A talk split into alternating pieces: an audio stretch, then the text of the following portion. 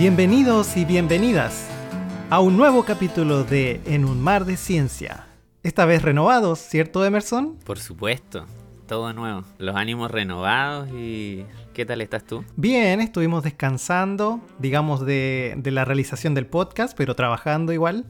Trabajando y viendo cómo podemos ir renovando nuestros episodios, agradeciendo a la gente, toda la gente que nos envió sus comentarios, sus respuestas a la encuesta que realizamos. Sí, ya leímos todo y en base a eso habrán varios cambios que probablemente van a poder notar en este capítulo. Pues sí, justamente que estamos más actualizados y más contemporáneos a lo que está pasando es que vamos a tirar un capítulo dedicado al alcohol.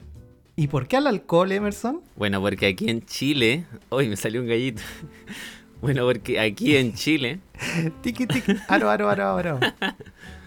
aquí en Chile, eh, esta semana, la semana alrededor del 18 de septiembre, se celebran las fiestas patrias. Tenemos festividades. Claro, y la ley proclama que hay que tomar mucho alcohol. Claro, claro. Yo no sé dónde vi eso, pero, pero me acuerdo que sí hay que tomar alcohol y porque si no, no estás celebrando. Sí, está en la Constitución. Es anticonstitucional si no lo haces. Pues sí. Entonces dijimos, ah, ¿por qué no? Vamos a hacer un episodio que se trate sobre todo el tema de, de la ebriedad, también la caña, y entre otras cosas, y la explicación quizás que puede tener la ciencia sobre todos estos fenómenos. Claro, le vamos a dar el tinte científico que merece este capítulo, porque bueno, tenemos bastantes preferencias, podemos ser más cerveceros, tomar vino, quizás ir por los destilados, pero tenemos una gran variedad de productos que podemos ingerir.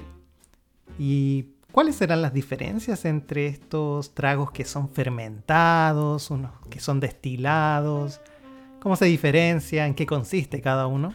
Probablemente toda la gente ha escuchado que hay fermentados como la cerveza, eh, el vino, ah, muy de, esta época también el, pipeño. Y por otro lado destilados, que vendrían siendo el vodka, whisky, eh, pisco. ¿Qué otro se te ocurre? Ron. Terremoto. No, pues el terremoto. Terremoto, el terremoto el, el, pipeño es fermentado.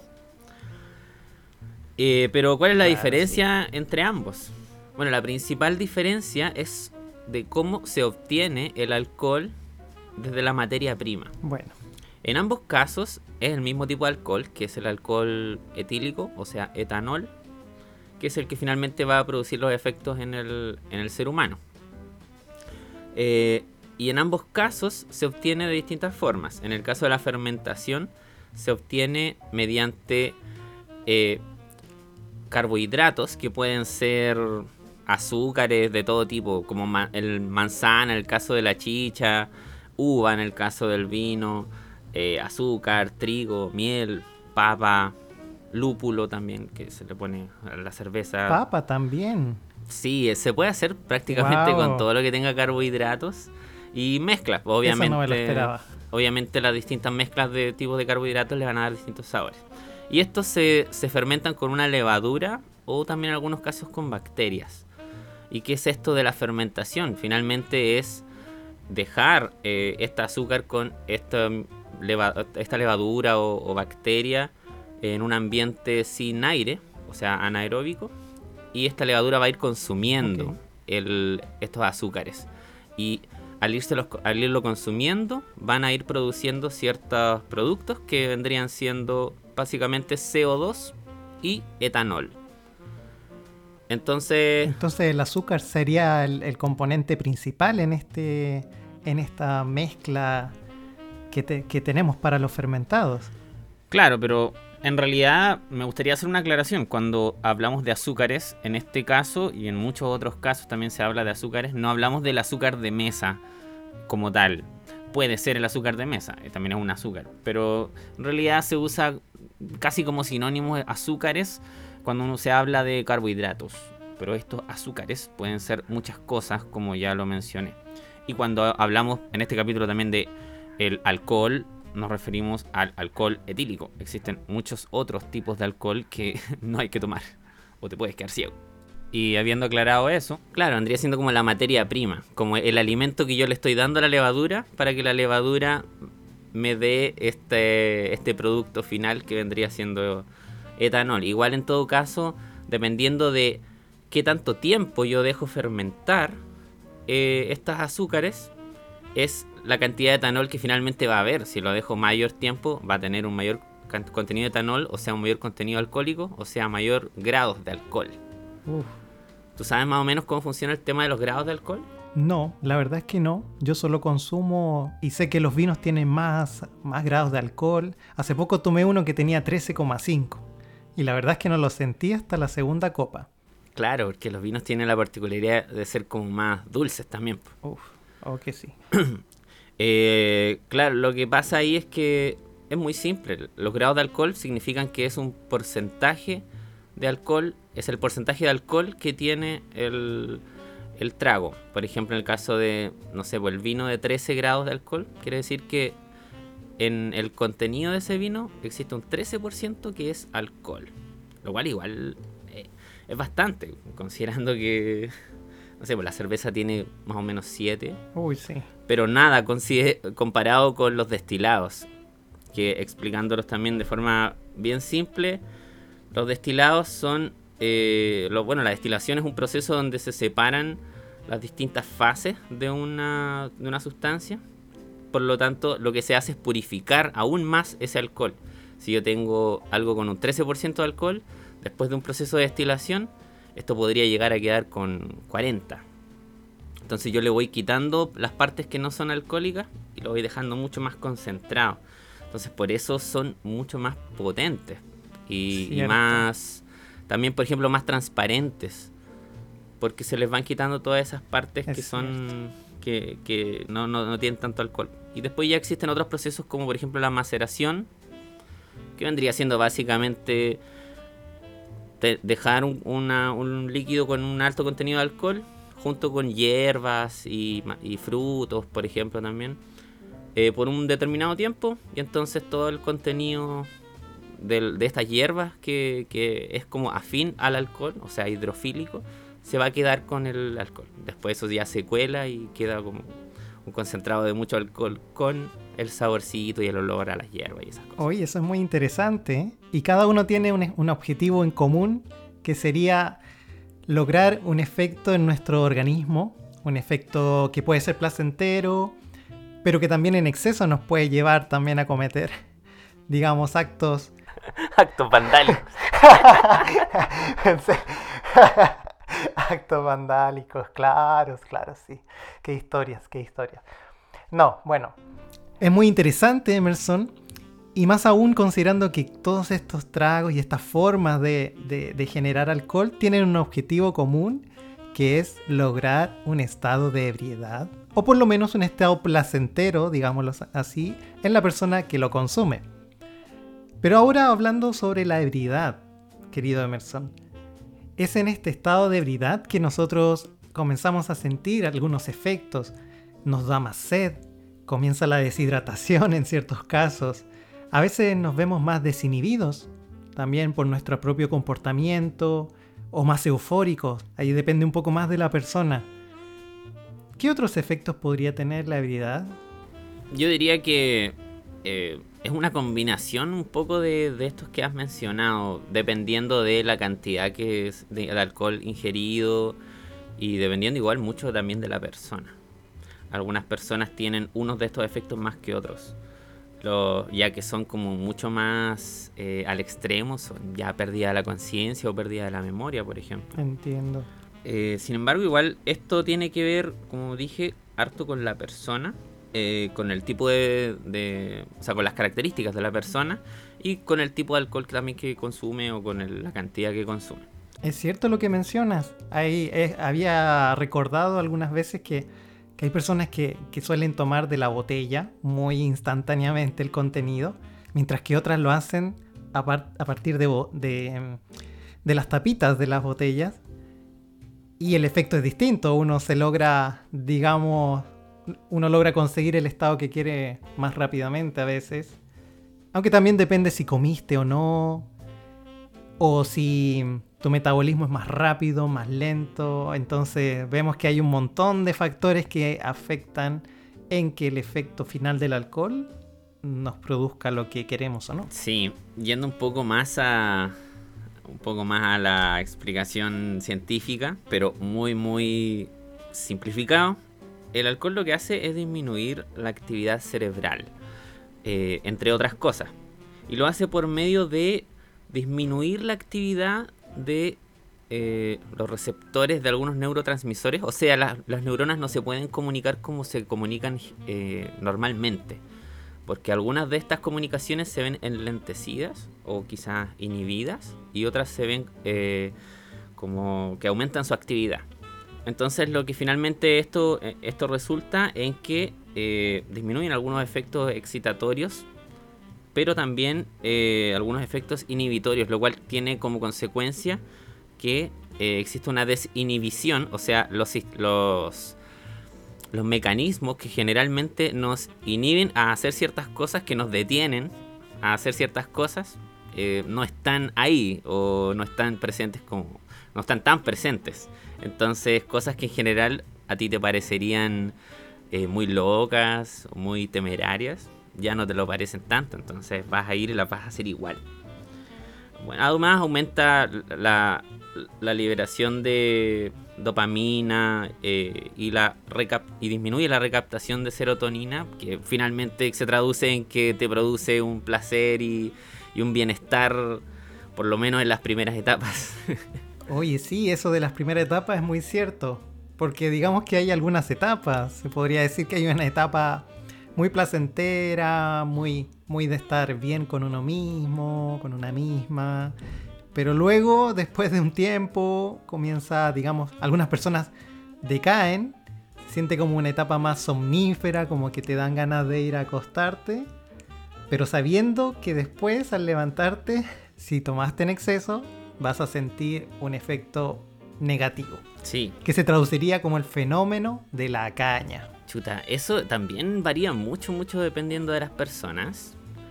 Eh, una de las principales eh, razones por las cuales es, tan distinto en las personas es por el por la enzima que finalmente va a metabolizar el, alcohol, que es la alcohol deshidrogenasa.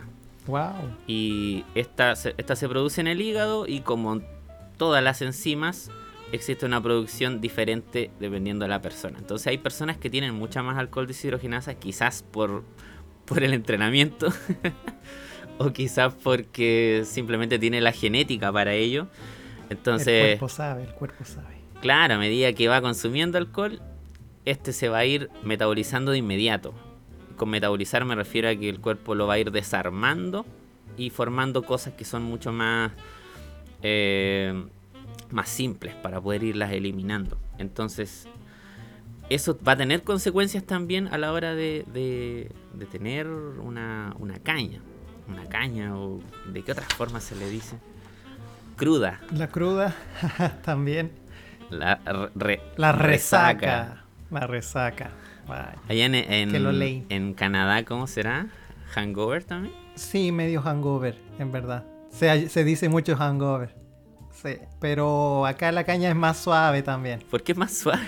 ¿No, ¿No has escuchado alguna otra forma? Pues sí, pero no me acuerdo ahora, no me acuerdo. Pero sí, una, alguna vez hablé, hablé sobre eso.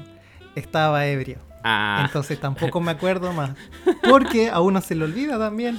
Uno tiene esos, esos borrones de memoria también a veces. Ay, sí. Pues sí, es muy, es muy interesante eso, lo de la enzima. Me, me parece. Y, y eso igual. Bien, especial. Eso igual explica también por qué las mujeres generalmente son menos resistentes. Y es porque de por sí producen menos alcohol deshidrogenasa. ¿Ah, sí? Y también, bueno, entre otras cosas, porque generalmente también como por un tema genético, las mujeres tienen mayor cantidad de depósitos grasos. Y mientras menor proporción muscular tengas en comparación a la grasa, te afecta más aún. Porque eh, es necesaria una menor cantidad de alcohol para poder curarte, digamos. Y porque, y porque generalmente las mujeres suelen ser más pequeñas. Entiendo. Vaya, vaya. Bueno, a mí me pasa que igual tomo un poco y ya me, ya me curo.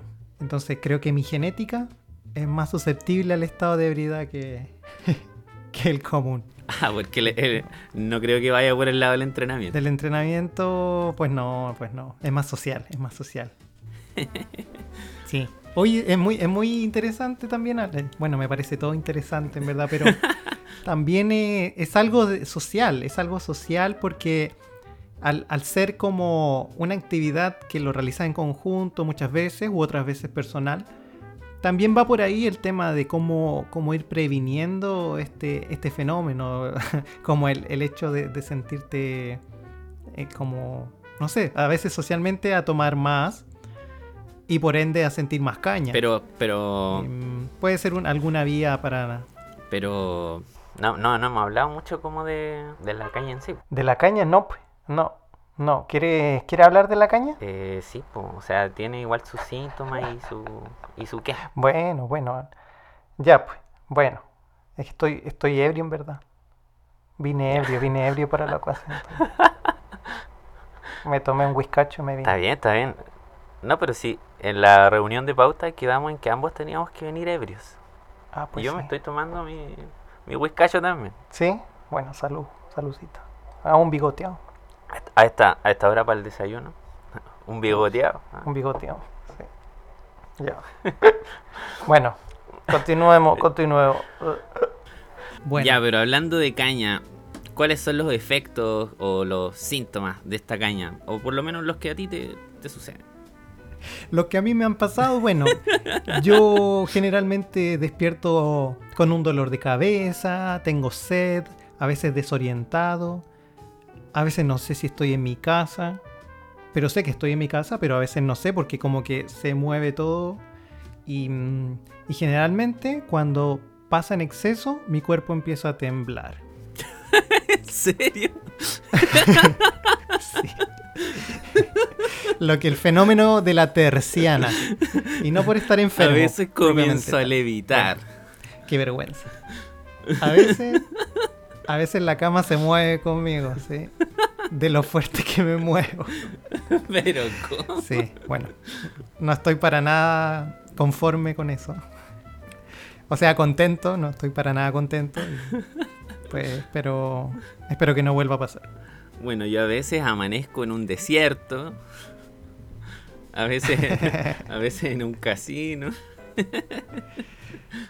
Pues sí, yo la última vez empecé, empecé a tomar en Chile y llegué a Canadá. No, no sé todavía cómo, cómo pasó.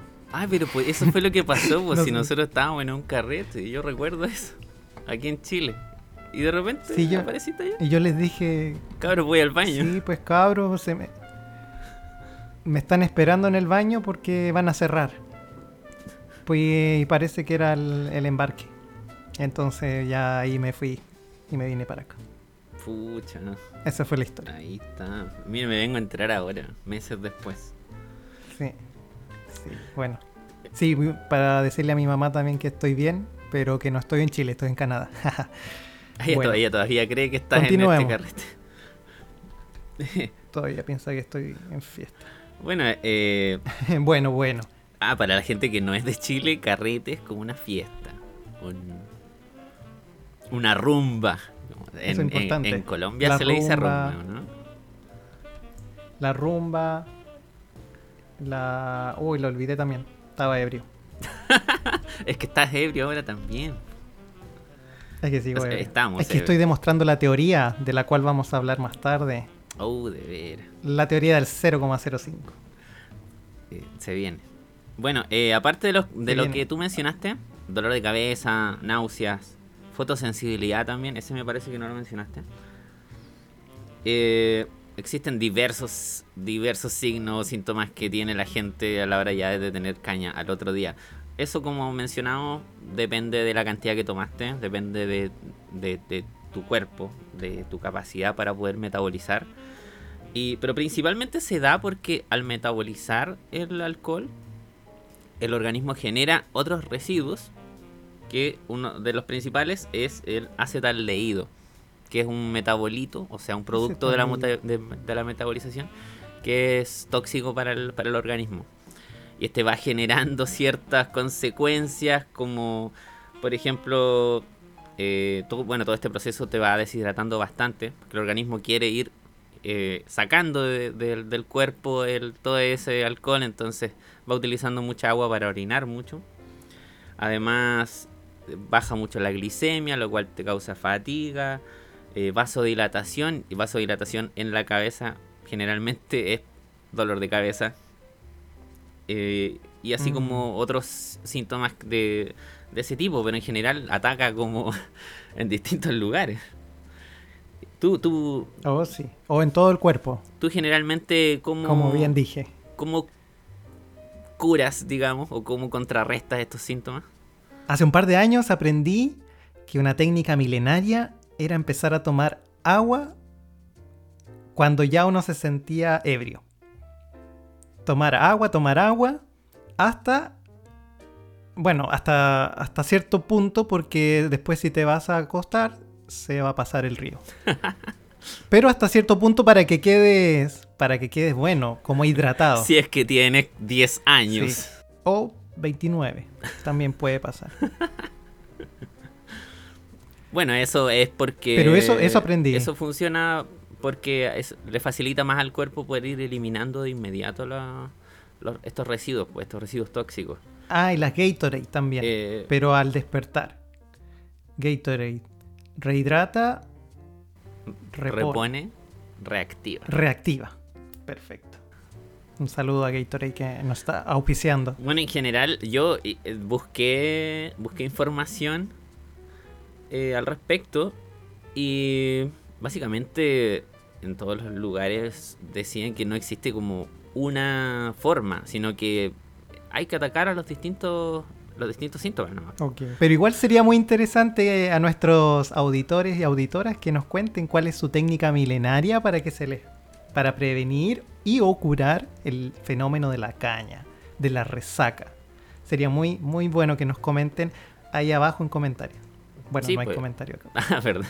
Pero igual y también con, qué tipo de alcohol han tenido sus peores cañas. Porque igual me, me pareció muy curioso eso de que no, es que hay tal cosa que me afecta más que esta otra. Y leyendo me di cuenta de que, pero si es exactamente el mismo tipo de alcohol en todos lados. Y ahí va el tema de qué más tiene aparte de ese alcohol. Pues, bueno, también obviamente el, grado alcohólico que tiene. Y así. Bueno, y existen algunas formas de no tener, no tener o tener menos caña, como tú mencionaste. El tema de ir tomando agua es algo que sí se recomienda. O también comer, comer antes de tomar o entre medio.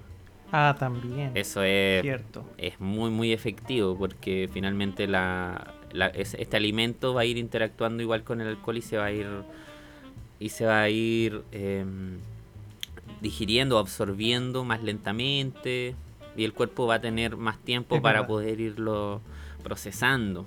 O también tomar poco o no tomar, obviamente. O no tomar, claro, abstenerse, ser un abstinente y solo mirar cómo el resto toma. Claro. Eh, sí, la verdad es que de los mejores carretes que he tenido han sido carretes sin alcohol, pero creo que ambas opciones son buenas. pues sí, pues sí me parece.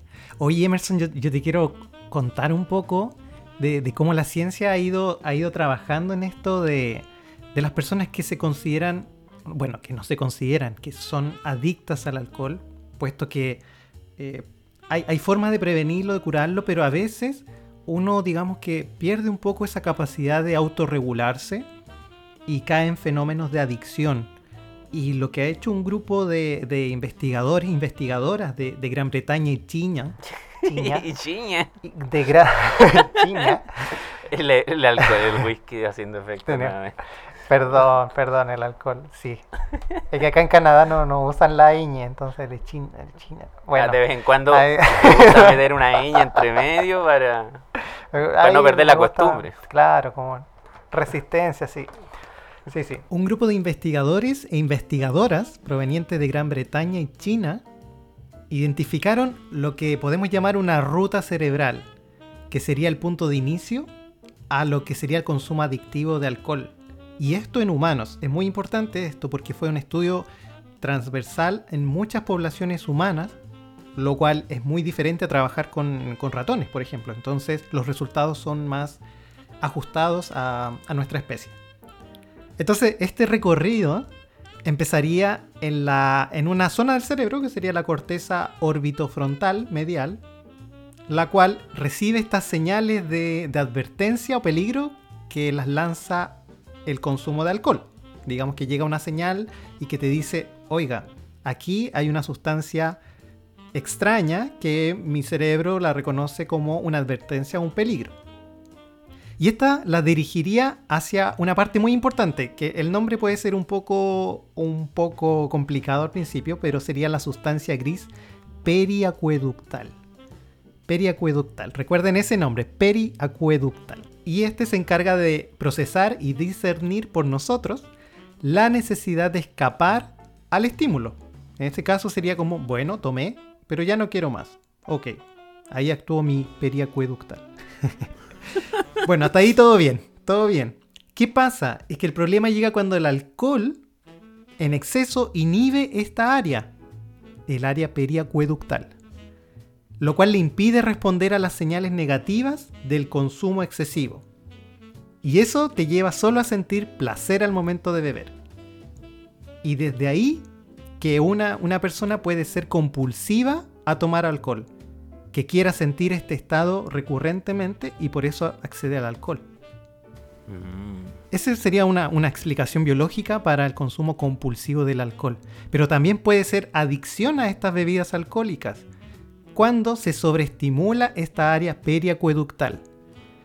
Y eso llevaría a una sensación de amenaza constante y por ende una necesidad de escapar constantemente. ¿Y cómo lo hace la persona? Consumiendo alcohol. Al final, el, ser alcohólico dependerá más de, de, de, si es que sucedieron estos procesos bioquímicos en tu cuerpo o de la frecuencia con la cual bebes. Eso es una explicación biológica que podría eh, ser útil para, para decir que una persona está consumiendo alcohol. En, cantidades industriales. ¿Pero en qué? Pero en cantidades industriales, parcero. Perdón, se me salió. Voy de nuevo. Le dio al alcohol como rata en balde. Como a rata en balde, ahí como a pandereta evangélico y todo. Como a cajón que no cierra. como a Chile contra lavamano. bueno, bueno, todo eso es muy importante porque de cierta forma te, te va explicando desde tu biología por qué tú te comportas así con el alcohol. ¿Por qué decides tomarlo tanto? Y eso también sirve mucho para avanzar cómo podemos eh, atacar o cómo podemos abordar este, esta área para impedir que estas personas que no pueden, no pueden tomar la decisión por ellas mismas puedan ser tratadas. Es muy importante. Sí, las personas que aún no están ahí tienen que tener cuidado. O sea, al final igual la cosa hay que tratarla siempre con mucha responsabilidad. Porque esos estados de desinhibición y, y de, de, euforia pueden llevar a hacer cosas que en general no harías, pero que quizás no están bien.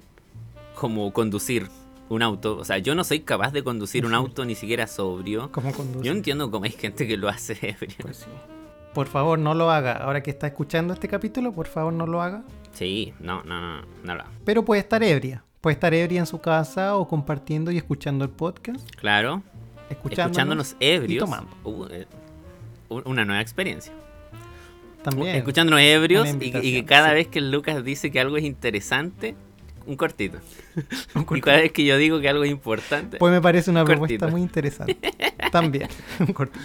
Ya. Bueno, Emerson, hemos, hemos, visto varias cosas, explicaciones biológicas acerca del, de lo que es el consumo de, alcohol, del fenómeno del alcoholismo. Pero también hay ciencia al momento de generar alcohol.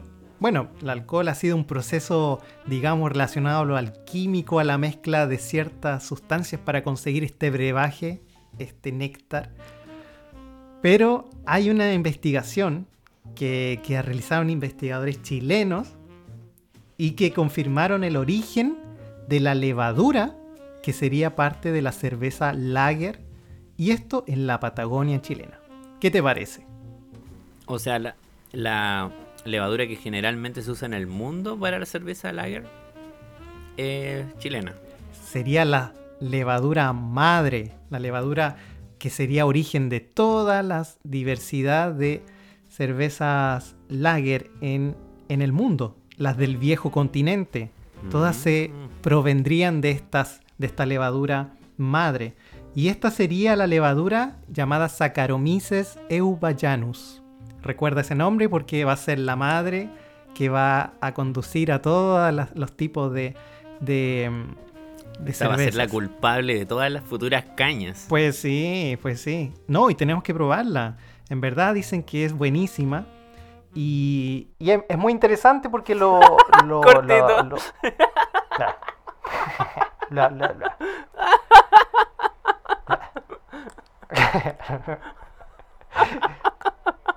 que no quiero decir interesante, no, porque ya lo he dicho mucho. Bueno, pero ¿y cómo hicieron esta hazaña? La verdad es que se trata de, un, de, un, de una experiencia ligada a la genética, porque lograron secuenciar el genoma completo de esta levadura y además aislar alrededor de 160 cepas de esta levadura, la Saccharomyces eubayanus. Esta tendría su origen hace miles de años en el viejo continente y en la Patagonia chilena. Y tomando muestra de diferentes eh, árboles de la zona como la lenga, el coihue, la araucaria, pudieron extraer esta levadura y generar una cerveza lager. Entonces es muy interesante como la ciencia ha ido, digamos, buscando los orígenes de las cervezas que hay y también clasificándola como una cerveza única pero a nivel genético para ser exportada después hacia, otros, hacia otros países, continentes. Así que la verdad es que se hace ciencia también al momento de, hablar de, tragos. Entonces es, una invitación a probar esta nueva cerveza. Eh, me parece que la están realizando en la cervecería Saika de los lagos. Así que esperamos poder disfrutar algún día de esa cerveza y les contaremos también qué nos pareció. Oye, ahí sí. ¿Te parece bien eso? En algún momento subiremos fotos de nosotros en estado de ebriedad tomando Saika. También. Auspiciado por Saika. ¿Qué, ¿Qué, te parece? Me parece. Bueno, me parece súper bien. Y bueno, vamos con una recomendación, ¿te parece? Sí. Hemos hablado de alcohol, hemos hablado de adicción, hemos hablado de de ciencia. Recomendamos la adicción al alcohol. Ah, no, no, nos recomendamos, recomendamos que, que tomen y que vayan explicándose qué les va pasando a nivel biológico. Sería muy interesante. Si es que pueden, claramente. bueno. Toman y van escribiendo un paper al Hasta que la letra se les vaya corriendo para todos lados y bueno, ya quede una ensalada de letras. Sí. Oye, vamos con una recomendación cinéfila, ya que nos gusta el cine con una película muy buena, muy muy buena, se las recomiendo a todos y a todas, que se llama Another Round, u otra ronda en español. ¿Has escuchado de la, de la película? ¿Te parece? ¿Te suena algo? Me la mencionó un, un amigo hace unas semanas. Ya. Pero no, no la he visto aún. Bueno, te recomiendo fuertemente que la veas. Este drama, comedia dramática, producción danesa del 2020 y ganadora de el premio Oscar como mejor película extranjera. Así que. Ah, sí. Te la recomiendo fuertemente. Sí, sí, sí, sí. No, si no es cualquier película. Eh. Es una película alcohólica. ¿Por qué? ¿Por qué? Porque, bueno, en la sinopsis, nada de spoiler, solamente mencionarles que un, grupo de hombres deciden poner a prueba una tesis que la hizo el psiquiatra noruego Finn Skarderud quien afirmaba que el ser humano, mi querido Emerson, nacía con un déficit de 0,5 gramos de alcohol en la sangre. ¿Qué tal? ¿Qué te parece eso? ¿Y de dónde sacó eso? ¿Te dan ganas de cubrirlo? ¿De dónde saca eso? Con supuestos beneficios profesionales. Por ahí salió eso, por ahí. Con supuestos beneficios profesionales y emocionales una vez superado esta limitante. Ya. Entonces, bueno, con el alcohol todo, todo puede ser mejor. ¿O no? Eh, sí. Podemos grabar un podcast de mejor manera. bueno, les recomendamos, les recomendamos fuertemente ver esta Pero hay que verla. Para que nos comenten hay que verla les pareció. con un 0,5 con 0,5 gramos de alcohol en la sangre. Por supuesto. Toda la gente que la evaluó ahí en los premios Oscar también la tenía. Por supuesto. Tenía ese grado de alcohol. Por supuesto. De hecho, el director llegó ebrio a recibir el premio porque, claro, era parte de la de la, de la costumbre. De hecho, la, la, tenía un tenía una botella en la mano. claro. Se equivocó de premio, recogió la botella en vez del premio. Pero bueno, cosas que pasan con la ebriedad. Pero ad hoc. Oye, oye, no, pero fuera de bromas. ¿Te digo un dato curioso? El psiquiatra del cual se inspiraron para hacer la obra. La obra. La, la ebria. Hoy, pero la ebriedad. La, ebriedad me supera hoy día muchísimo. No, pero. Ahora sí. Te cuento un dato curioso. El psiquiatra inspirador de esta proeza, de esta película, salió a desmentir la teoría que se le atribuía poco después de entrenada la, la película, declarando que aquella teoría era una fake news. ¿En serio? O sea, espera, la fake news, la fake news era que él había había afirmado, eso. Ah, pero claro, sí, sí. Y que ciertas personas, no se sabe quién, seleccionaron algunos párrafos de su tesis para encaminarla hacia lo que se dice en la película. Muy raro, ¿no? Ese, ese, es un ejemplo ya muy claro. O sea, finalmente la persona que, se basó en esta tesis eh, ni siquiera corroboró si esto era así. O sea, ni siquiera, ni siquiera se, se, sentó a leer el paper, pero sí a hacer una película completa. Claro, sí, sí, sí, sí. Así que, bueno, les dejamos ese dato sabroso para que lo disfruten mientras ven la película. Es muy buena, así que recomendación de el podcast en un mar de ciencia. Si van a hacer una película, recomendamos primero leer bien el paper donde se basan. Su, buen whiskacho y, y, hacerlo obvio. Claro. Bueno, Emerson. Hemos, hemos recorrido un, un, viaje muy alcohólico y muy interesante. Que esperemos que haya disfrutado. Sí. Esperemos que lo hayan disfrutado nuestros auditores, auditoras. ¿Quieres decir alguna palabra finalmente? Creo que el consejo obvio es que si van a beber en estas fiestas patrias, eh, no conduzcan y háganlo de forma responsable, háganlo con gente que conozcan, gente responsable y toda la cosa. No, no se expongan tampoco a, ciertas cosas. Por favor, sí.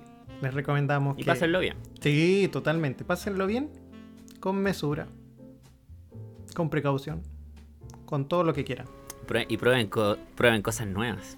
Prueben mezclar con drogas. no, eso no. Eso no. prueben tomar mientras escuchan en un mar de ciencia. En un mar de ciencia. En un mar puede, van a llegar a temblar todo el día. Oh, sí. Van a, van a, ahí sí van a levitar.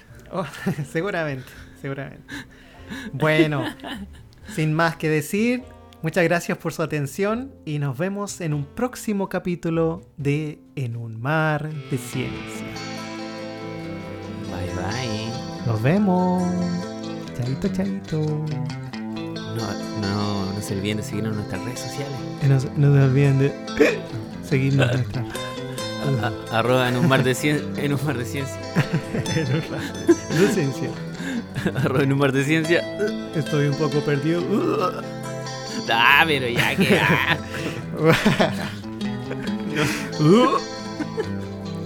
Estoy un poco.